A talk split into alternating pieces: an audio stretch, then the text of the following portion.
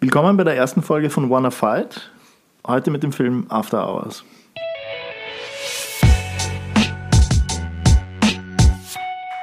So, das ist jetzt das erste Mal, dass wir Wanna Fight machen. Und zwar, wir haben es eh schon ganz am Anfang mal angekündigt kurz. Es geht darum, dass wir Filme behandeln, die einer von uns total geil findet und der andere gar nicht mag. Also es ja. muss nicht so mega extrem sein, im Idealfall aber schon, damit wir einfach so gegensätzliche Meinungen da reinbringen können. Vielleicht erklären wir einfach mal kurz, oder weil nachdem... Äh, es ist dein Film, ja. Genau, nachdem es ein Film ist, den ich mag und du nicht, ähm, erkläre ich mal kurz, worum es da geht und was das ist. Also After Hours ist von 1985, äh, Regie geführt hat Martin Scorsese. Vielleicht auch noch erwähnenswert den Soundtrack, weil der meiner Meinung nach eine also richtig geil integriert ist in den Film, also viel, viel besser als bei den meisten anderen Filmen hat Howard Shaw gemacht. Der ist ähm, bekanntester Soundtrack, den er gemacht hat, ist Herr der Ringe. Und in dem Film geht es darum, dass ein äh, Büroangestellter nach Feierabend äh, eigentlich nur einen ruhigen Abend genießen möchte. Dann lernt er halt eine junge Dame kennen und verabredet sich dann mit ihr, möchte sich dann mit ihr treffen und, und hofft halt, dass da irgendwie noch mehr geht. Und am Ende ist einfach pures Chaos. Ja. Er hat einfach die schlimmste Nacht seines Lebens. Und das Ganze spielt in New York und er wird dann einfach so, also er ist dann quer durch New York unterwegs, an allen möglichen Locations, trifft alle möglichen Leute. Es passieren einfach skurrile Sachen.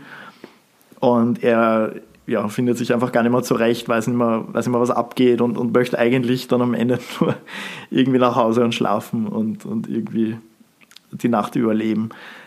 Und ich liebe den Film, weil er einfach so ein wahnsinnig cooles äh, Feeling vermittelt, so ein ganz einzigartiges, meiner Meinung nach.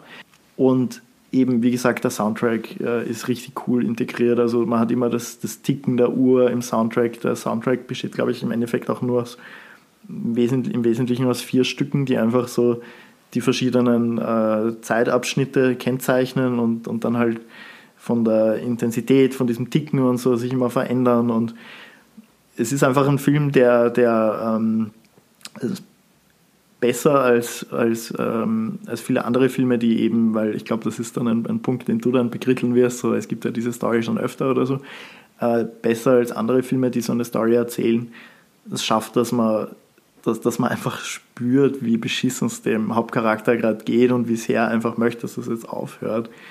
Äh, ja, und das Ganze spielt natürlich eben in der Nacht, das heißt, es ist auch einfach, ähm, es hat einfach dieses, äh, wenn, wenn, man halt in der Großstadt lebt, dann kennt man das einfach so eine, so eine ähm, ich glaube, es spielt auch im Sommer, es ist sehr heiß, also so eine heiße Sommernacht in der Stadt, das hat einfach so ein ganz eigenes Feeling und, und mhm. die, das, ist, das ist der Hauptgrund für mich, äh, warum ich diesen Film so gern mag, weil er einfach das Feeling so richtig geil transportiert und du wirklich äh, mitfühlen kannst und da mittendrin bist in dem Ganzen.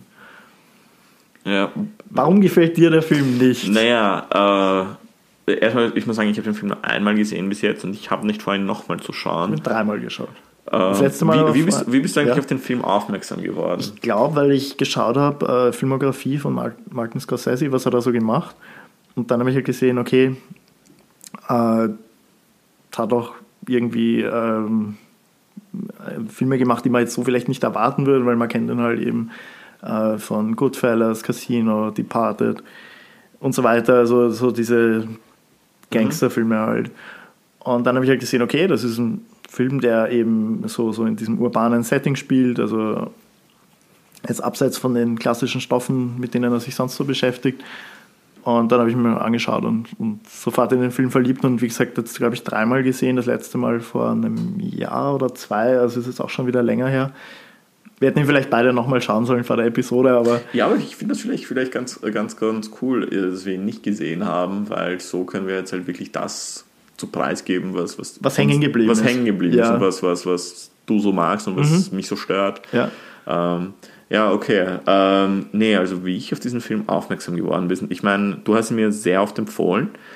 Ähm, weil ich kann mich erinnern, äh, irgendwie, äh, glaube ich, äh, war ich bei dir oder du bist da gerade umgezogen. Du hast, äh, mich hat nämlich ein, ein After-Hours-Poster bei sich zu Hause. Ich hab's zu Hause hängen, ja. Also ein, ein, ein, ein großer Fan und hat ihn sehr, sehr oft empfohlen und ich liebe Martin Scorsese halt wirklich über alles. Also er ist in meinen Top 10 Lieblingsregisseuren dabei. Und ich hatte, glaube ich, letztes Jahr oder vorletztes Jahr, ich kann mich nicht mehr erinnern, nein, das war schon 2019, glaube ich, her. Da, genau, ich wollte mir, bevor Irishman rauskommt, jeden Martin Scorsese-Film mhm. anschauen, den ich noch nicht kannte. Und ich, wenn ich zum Beispiel sowas mache, wenn ich mir zum Beispiel sehr viele Werke eines Regisseurs anschaue und mich mit, mit, seinen, äh, mit seinen Werken beschäftige, beziehungsweise mit seiner Machart beschäftige, ähm, schaue ich mir auch an, wie ist der Film entstanden, was hat, ähm, was hat Martin Scorsese veranlasst, diesen Schund zu produzieren. Für mich zumindest in meiner, in meiner Meinung, weil mir hat der Film leider nicht gefallen. Und da gibt es halt eine ziemlich coole Story zu dem Film und sie involviert auch einen, einen zweiten äh, meiner absoluten Lieblingsregisseure, nämlich Tim Burton. Und so bin ich eigentlich drauf gekommen. Also bei mir war es eine Kulmination aus mehreren Dingen, äh, wieso ich After Hours überhaupt geschaut habe, weil von der Plotline so interessiert hätte mich der Film nicht interessiert. Also ich hatte zuerst mal, und zuerst mal wollte ich mir alles anschauen von Martin Scorsese, den das ich noch nicht kannte. Da war After Hours dabei. Ich weiß, dass du mir sehr oft diesen mhm. Film empfohlen hast, sehr, sehr, sehr oft. Und dann habe ich eben noch in äh, eben dieser Martin Scorsese slash Tim Burton Trivia gelesen, dass da auch noch was war. Und ich habe gesagt, okay, ich bin jetzt aufmerksam auf den Film, ich, ich hole ihn mir und dann äh, in Apple iTunes 4 Euro, okay, gutes Investment. Ja, ich, vielleicht ist es auch eben die Info, die, die, die ich jetzt da hatte, weil im Endeffekt Martin Scorsese hat den Film gemacht, nachdem er Raging Bull gemacht hat, nachdem er Taxi Driver gemacht hat. Das sind Filme, die gefeiert wurden, Filme, die die groß geworden sind, Filme, die ihn etabliert haben als der, der er ist. Er war, glaube ich, so um die 40, wie er äh, After Hours gemacht hat. Und er hat es an einem ganz bestimmten Punkt in seiner Karriere gemacht. Und ich glaube, das erwähnt er entweder in einem Interview oder er spricht darüber in der Masterclass von ihm. Mhm. Da bin ich mir jetzt nicht ganz sicher. Und zwar 1984 ist King of Comedy rausgekommen. Mhm. Und King of Comedy war Flop des Jahres was, was Box Office ist. Und Martin Scorsese hat sich etabliert als Box Office Poison. Mhm. Und er wollte ja unbedingt sein Passion Project, The Last Temptation of Christ, machen. Und damals alle sagen, nein, wir wollen nicht mit dir arbeiten, wir wollen nicht arbeiten. Und er wusste, seine Karriere geht vorbei, äh, wenn er jetzt kein Projekt hat, kein neues Projekt. Und er war schrecklich schnell, äh, auf, auf, einer schrecklichen Suche nach einem neuen Stoff. Und da gab es einen Filmstudenten, der eben After Hours geschrieben hat. Ich meine, du kennst den Film besser, vielleicht weißt du, wer der Writer war. Das war auf jeden Fall ein mhm. Filmstudent, der auch selber Regie führen wollte. Aber da haben die so das gesagt, nein, nein, sicher nicht. Aber der Stoff ist cool, den wollen wir machen. Weil vor allem auch Griffin Dune sich auch sehr für den, mhm. also der Hauptdarsteller, sich sehr für den Stoff eingesetzt hat. Und so kommen wir zu Tim Burton. Das hätte Tim Burtons äh, Regiedebüt werden sollen, After Hours. Mhm. Ähm, aber als dann durchgesickert ist, so, ja, Martin Scorsese hätte Bock auf den Film, ist Tim Burton gleich gesagt, okay, nein, äh, Martin Scorsese, ich überlasse den Vortritt. Er hat dann, glaube ich, im selben Jahr noch oder ein paar Jahre später Pee-Wee's Big Adventure als, als Spielfilmdebüt gemacht und das hat auch funktioniert und hat auch, glaube ich, besser für ihn gepasst. Wobei ein Tim After Hours von Tim Burton könnte ich mir wem, was die Skurrilität angeht, mhm.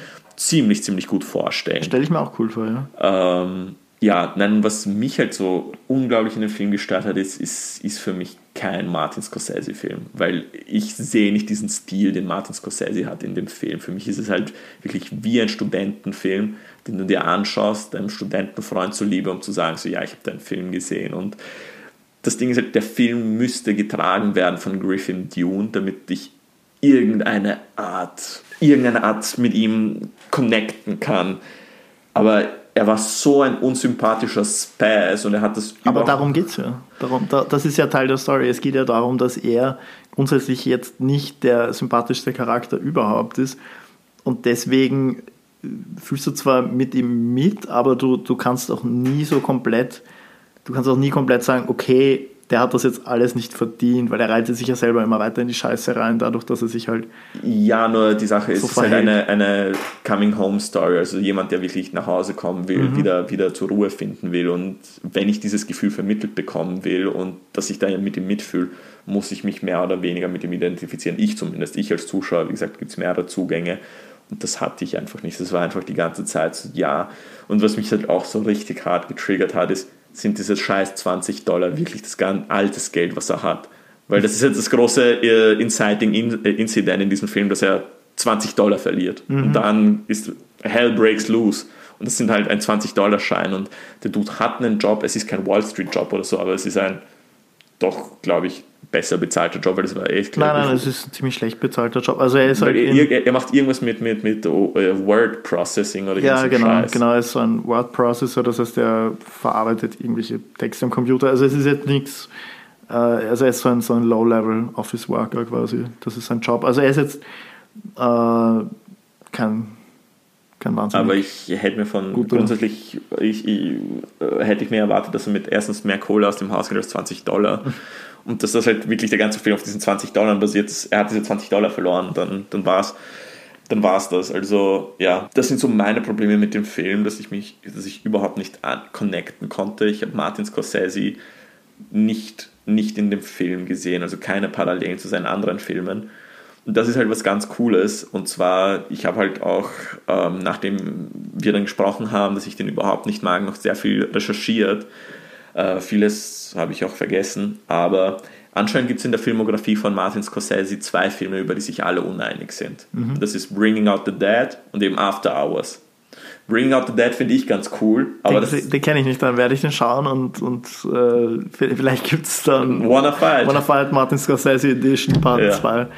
2. Ähm, nein, es ist halt, äh, also ich finde, ich, ich, weiß, ich weiß, was du meinst, aber ich finde, man sollte halt nicht an dem aufhängen und sagen, Martin Scorsese macht immer eben, weil darum ging es ja, du, du hast eben ja, das Beispiel auch genannt, Taxi Driver war davor, Raging Bull war davor, das sind so diese epochalen Filme, wo es darum geht, dass du in den Kopf von einem Charakter wirklich reinschaust und ihn noch verstehst und auch wenn du vielleicht nicht alles persönlich ethisch vertreten kannst, dann verstehst du zumindest, warum es der Charakter macht und du erzählst wirklich eine Geschichte, wo du am Ende eine Wandlung auch siehst und das hast du halt in dem Film gar nicht. Aber ich finde, After Hours ist eben kein Film, der diesen Anspruch stellt und man muss einfach die Story so, wie sie da ist und die Charaktere so betrachten, meiner Meinung nach. Und, und das macht dann einfach den Film aus und das war's. Ja. Es geht einfach um einen Dude, der eine schlimme Nacht erlebt, die immer beschissener wird, wo er sich immer mehr selber reinreitet. Und das Ende ist ja auch ziemlich cool, das möchte ich jetzt nicht spoilern. Und und das ist es. Der Film ist einfach diese Experience, finde ich, und das war's. Also, das ist zum Beispiel, wenn ich es vergleiche mit, was ist so ein Film, der einfach eine Experience ist, die dann vorbei ist und du hast das erlebt und hast das Gefühl gehabt, okay, du warst jetzt dabei, ohne jetzt viel über den Charakter erfahren zu haben und er hat sich nicht verändert. Max, Mad Max Fury Road. Zum Beispiel, ja. Das ist auch so ein Experience-Film, wo du einfach ja. ein bestimmtes Feeling hast und, und, und äh, du hast auch keine Ahnung, was geht jetzt mit, er äh, heißt eigentlich Max? Er heißt Max, ja, genau. Max Rokitanski. Ja, ja, genau. Das ist keine Ahnung, was geht jetzt eigentlich mit Max ab, wo kommt er her, was macht er, warum tut er das und was passiert. Also es ist einfach, du, du schaust den Film, du bist dabei als Zuschauer, mhm. also wirklich Zuschauer jetzt nicht im Sinn von, ich sitze vor der Kinoleinwand, sondern so, ich bin drin in diesem Geschehen, ich sehe, was da passiert, ich kann irgendwie mir denken, what the fuck, wenn ich jetzt da in der Situation wäre, was würde ich machen? Und und dann ist es vorbei und das war's. Und, und es ist ja alles, äh, im Prinzip ist der Film wie ein schlechter Traum. Also das ist ja auch so, so ist er ja aufgebaut, so funktioniert er ja auch und am Ende endet es ja auch wirklich ja, weil ganz es, klar. es wird immer, immer, immer skurriler und genau. es, es, es kommt einfach und, und das, und das, immer getoppt und, getoppt. Und das finde ich ja. einfach cool, also du bist in einem Albtraum von einem anderen dabei und, und der passiert und das ist ja auch, also wir haben ja lustigerweise mal über, über Traumsequenzen auf der Uni irgendwie was ja. das gemacht hat. Da war ja ein Punkt, sie setzen einfach ein, sie sind skurril und sie enden wieder abrupt. Ja. Und das ist halt genau der Film. Also, und, und deswegen mag ich ihn einfach so. Es ist ein, ein, ein, ein verschwitzter, heißer Albtraum im urbanen New York. Ja, ne, ich, ich weiß nicht, ich, äh, so, so wie du es erklärst, klingt der Film urcool und hätte ich ihn nicht würde, würde, würde ich ihn mir anschauen, aber es hat mich einfach dieser Traum, in den, in den, den du jetzt so wirklich schön beschrieben hast, ähm, nicht interessiert, weil um ich persönlich als, als Zuschauer, wenn ich halt eben so eine so eine so ein, so ein, so ein Film sehe, der von einem Charakter mhm. getragen wird, weil man kann sagen, was man will, es passieren skurrile Dinge und es gibt ja auch einen Gastauftritt von Cheech und Chong und so, aber, aber das sind halt alles Charaktere, die einfach kommen und gehen und der ganze Film basiert um Griffin Dune herum und ich glaube, es müsste kein irgendwie super berühmter Schauspieler sein, aber ich glaube, ich hänge das jetzt halt auch wirklich, wirklich zu sehr darauf an, dass ich, dass ich da zum Beispiel mit ihm mitführen wollte oder ein Gefühl zu ihm aufbauen konnte, aber das war einfach nichts und ich habe einfach einem, einem neuen Charakter dabei zugeschaut, wie in weirde Sachen passieren und das ist halt so, okay, da kann ich auch in den Praterstern gehen und Menschen beobachten. Äh, für alle Nicht-Wiener Praterstern ist mittlerweile die, einer der abgefuckteren äh, Gegenden in Wien. Ja. Äh, nee, also wie gesagt, ich, ich habe jetzt eh gesagt, warum ich ihn geil finde. Äh, ich glaube, ich kann dem jetzt immer viel hinzufügen und ich glaube, du kannst dem auch nicht mehr viel hinzufügen, ja. warum du ihn nicht magst. Wir sind uns einfach nach wie vor nicht einig, ja. was okay ist. Deswegen Wanna Fight, ja. Ich, ich würde auf jeden Fall wirklich allen den Film empfehlen.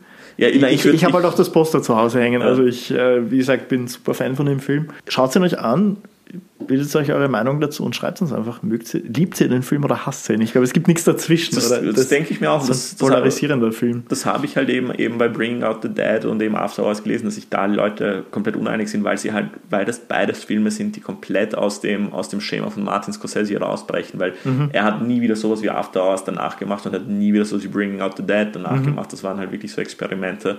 Ja, After Hours äh, habe ich jetzt zum Glück auch die, die, die Story von Tim Burton im Kopf und so und ich weiß halt, er, er hat unbedingt einen Indie-Film gebraucht. Weil ich bin mir sicher, er hat das, glaube ich, in der Masterclass gesagt, weil da hat er über eben Big Budget geredet und, und, und, mhm. und, und Low Budget.